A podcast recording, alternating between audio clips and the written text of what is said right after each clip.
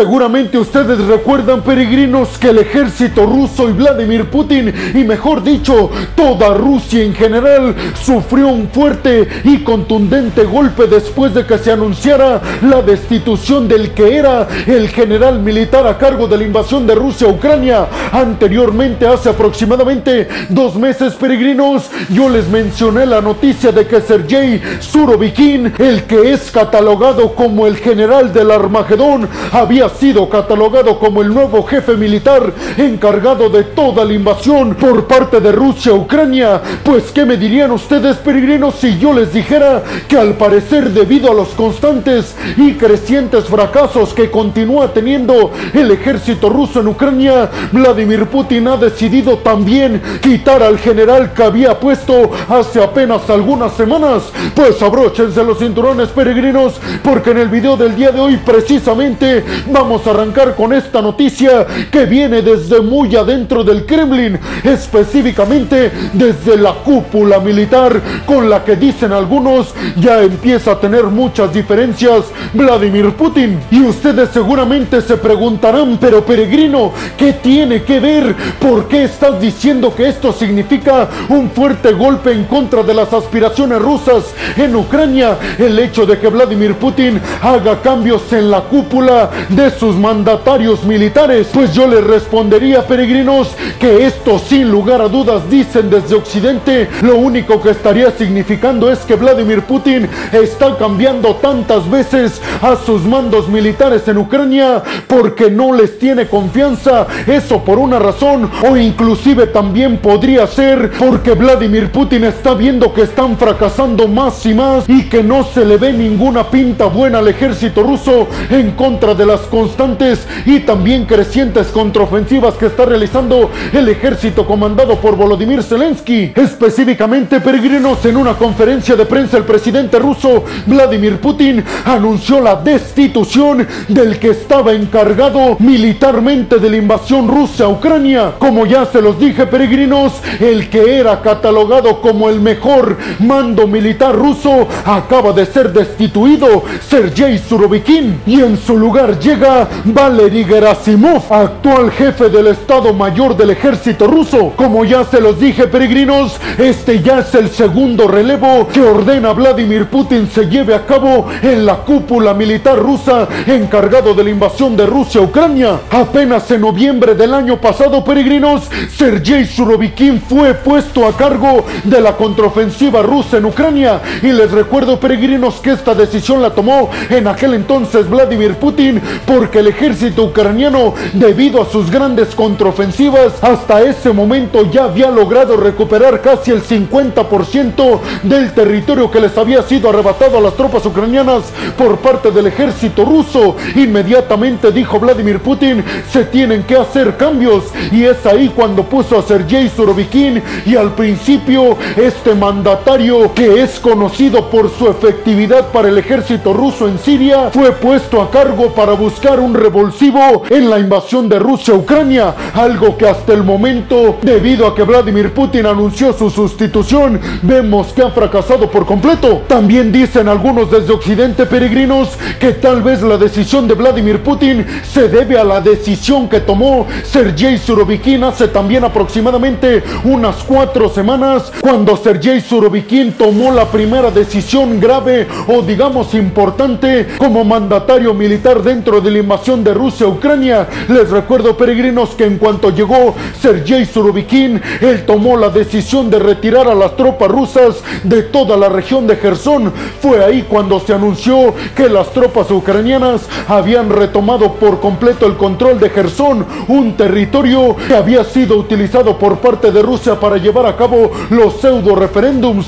También les recuerdo peregrinos que Gerson forma parte de los cuatro territorios que fueron adheridos ilegalmente por parte de Rusia, Gerson, Zaporilla, Donetsk y Lugansk. Pues algunos dicen que debido a esta decisión de retirar a las tropas rusas de Gerson, Vladimir Putin tomó la decisión. Pero a mí me parece difícil de creer esta versión, peregrinos, porque de la retirada de Gerson ya han pasado demasiadas semanas. A mí me parece más viable la otra versión, peregrinos, de que Vladimir Putin está perdiendo el apoyo de sus más altos mandos militares que está poniendo en Ucrania, incluido el general general del Armagedón, Sergei Surovikin, que fue destituido recientemente. Mientras tanto, Vladimir Putin en su discurso oficial en esta conferencia de prensa, donde anunció la destitución de Sergei Surovikin, aseguró que esta decisión no es tomada porque el ejército ruso esté fracasando en Ucrania. Simple y sencillamente así lo aseguró Vladimir Putin. Esta decisión la tomó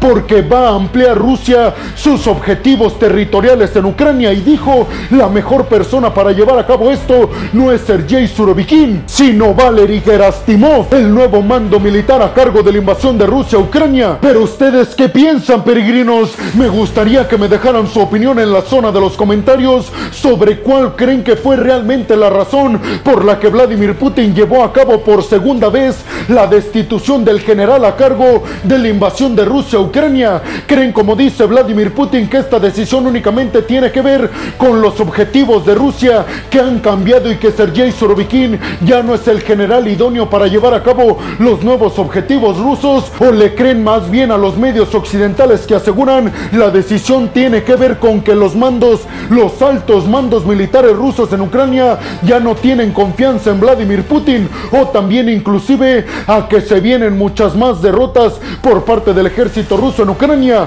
Déjenme su opinión en la zona de los comentarios. Bienvenidos a un nuevo video de geopolítica en el cual, como ustedes ya saben, les voy a platicar lo más importante que ha acontecido a niveles diplomáticos y geopolíticos alrededor de todo el mundo. Y vámonos rápidamente con la segunda noticia del día de hoy, peregrinos, que tiene que ver también con un enfrentamiento que se está llevando a cabo en Ucrania entre obviamente tropas rusas y tropas ucranianas. Y es que según la inteligencia británica, el ejército ruso ya está haciéndose prácticamente de todo el control de la región de Soledad, una región que es sumamente clave para Ucrania, pero también para Rusia, en cuanto a Ucrania por sus objetivos, por mantener el control de zonas importantes, y para Rusia obviamente para controlar regiones que son importantes para abastecer al ejército ruso de poderío militar e inclusive de más tropas. Específicamente les voy a decir, peregrinos, que el control de esta región de Soledad es tan importante porque está demasiado cerca de Bakhmut,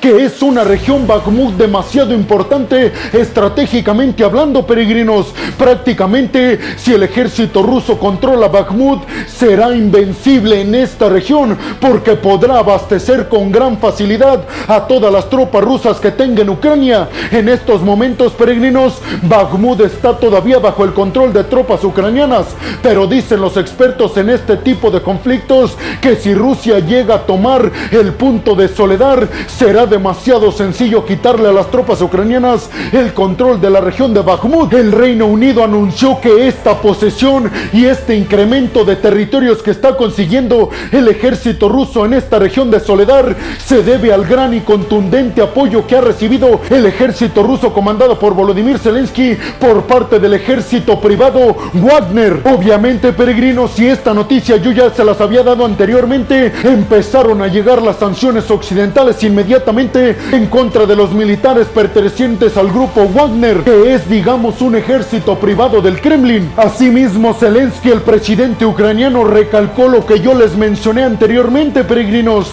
que la región de Bakhmut y la región de Soledad son increíblemente imprescindibles para los ucranianos, por lo cual hizo un llamado de emergencia a Volodymyr Zelensky a las tropas ucranianas que resistan lo más que puedan, porque prácticamente dijo Zelensky en la región de Soledad se está poniendo en juego el control territorial de Bakhmut, como les dije, región imprescindiblemente importante para ambos, para Ucrania para evitar que Rusia siga avanzando y para los rusos porque mediante la región de Bakhmut podría abastecer de manera mucho más sencilla a las tropas rusas que están invadiendo Ucrania. Pero ustedes qué piensan, peregrinos? Primeramente me gustaría conocer su opinión al respecto sobre el tema del grupo militar privado ruso Wagner. ¿Creen realmente que están haciendo la diferencia ayudando a las tropas rusas en Ucrania? Y sobre todo les preguntaría, peregrinos, ¿creen que las tropas rusas logren hacerse del control primero de Soledad y luego también de Bakhmut? ¿O creen que las tropas ucranianas lograrán resistir el control tanto de Soledad como de Bakhmut? Lo cierto es, peregrinos, que en estos momentos se está llevando un enfrentamiento sin precedentes para hacerse del control, como les dije, de este territorio tan imprescindible para ambos. Déjenme su opinión en la zona de los comentarios. Y vámonos rápido con la tercera noticia del día de hoy, peregrinos, que tiene que ver con Japón y con el primer ministro japonés Kishida. Recuerden, peregrinos, que el día de ayer yo les di la noticia de que Japón había sido nombrado como el país que va a presidir al grupo del G7 durante este año 2023 y que por ende Kishida arrancó una gira para visitar a todos y cada uno de los países miembros del grupo del G7. El día de ayer les mencioné sobre todo lo que había hablado el primer ministro japonés Kishida con la presidenta italiana Giorgia Meloni y además con el presidente francés Emmanuel Macron. Pues el día de hoy, peregrinos, Kishida visitó al Reino Unido para tener una reunión cara a cara con Rishi Sunak, el primer ministro británico. Y lo que anunciaron Fumio Kishida y Rishi Sunak fue que van a ampliar el acuerdo de defensa entre el Reino Unido y Japón. Específicamente, peregrinos, ambos mandatarios, tanto Kishida como Rishi Sunak, dijeron que este acuerdo o esta ampliación del acuerdo militar que ya tenían Reino Unido y Japón especifica claramente que ahora ambos países podrán utilizar sus territorios para ampliar su presencia militar. Es decir, que el Reino Unido podría ampliar su presencia militar en el territorio japonés, en su espacio aéreo o marítimo, e igualmente podrá hacerlo Japón en el Reino Unido. Pero todos sabemos aquí, peregrinos, que la intención de este aumento en la presencia militar entre ambos países, el único objetivo que tiene es que el Reino Unido pueda ampliar su presencia militar en el territorio y en aguas japonesas. Esto con el objetivo de frenar contundentemente el avance militar y el avance en hegemonía que está creciendo el gigante asiático en toda la región del Indo-Pacífico. Específicamente Fumio Kishida, el primer ministro japonés, reconoció que este acuerdo de defensa o esta ampliación, mejor dicho, sí tiene el objetivo de que en dado caso de que China comience a amenazar militarmente a los socios occidentales en esta región, es decir, al propio Japón o a Corea del Sur, inmediatamente los aliados occidentales puedan entrar de facto con sus ejércitos para frenar a China. Por su parte, desde el gigante asiático Xi Jinping se pronunció al respecto de esta ampliación en los acuerdos militares entre Japón y el Reino Unido y Xi Jinping aseguró que China siempre se había posicionado como un posible amigo y un posible aliado para los países occidentales, nunca como un rival geopolítico. Y dijo Xi Jinping, me sorprende muchísimo que todavía hoy en día Occidente no entienda que nosotros no queremos dañar a nadie.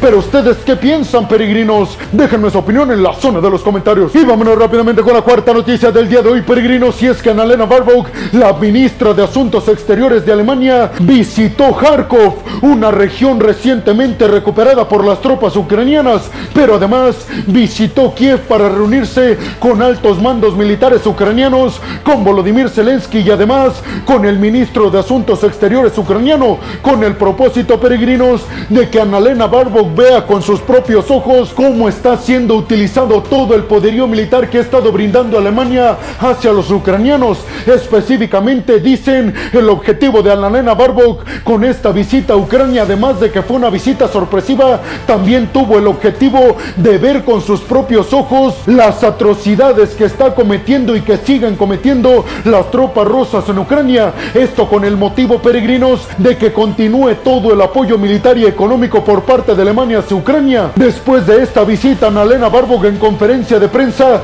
dijo que Ucrania puede contar con todo el apoyo militar y económico, inclusive dijo ilimitado, para vencer a Rusia. ¿Ustedes qué piensan, peregrinos? Déjenme su opinión en la zona de los comentarios. Y vámonos rápidamente con la quinta noticia del día de hoy, peregrinos, que precisamente viene de declaraciones que hizo el presidente ucraniano Volodymyr Zelensky con respecto al enfrentamiento que se está llevando a cabo en Soledad entre tropas rusas y tropas ucranianas para buscar hacerse del control de este territorio, pero después hacerse del control de la región de Bakhmut. Específicamente Zelensky dijo en este mensaje publicado en sus redes sociales, más específicamente en su cuenta de Twitter, que Rusia está mintiendo sobre las ganancias que ha tenido territoriales en la región de Soledad, asegurando el presidente ucraniano Volodymyr Zelensky que las tropas ucranianas siguen resistiendo y están evitando que las tropas rusas se hagan del control de un montón de territorios. Aunque dijo Zelensky, reconozco que la situación es muy difícil, pero también quiero decirles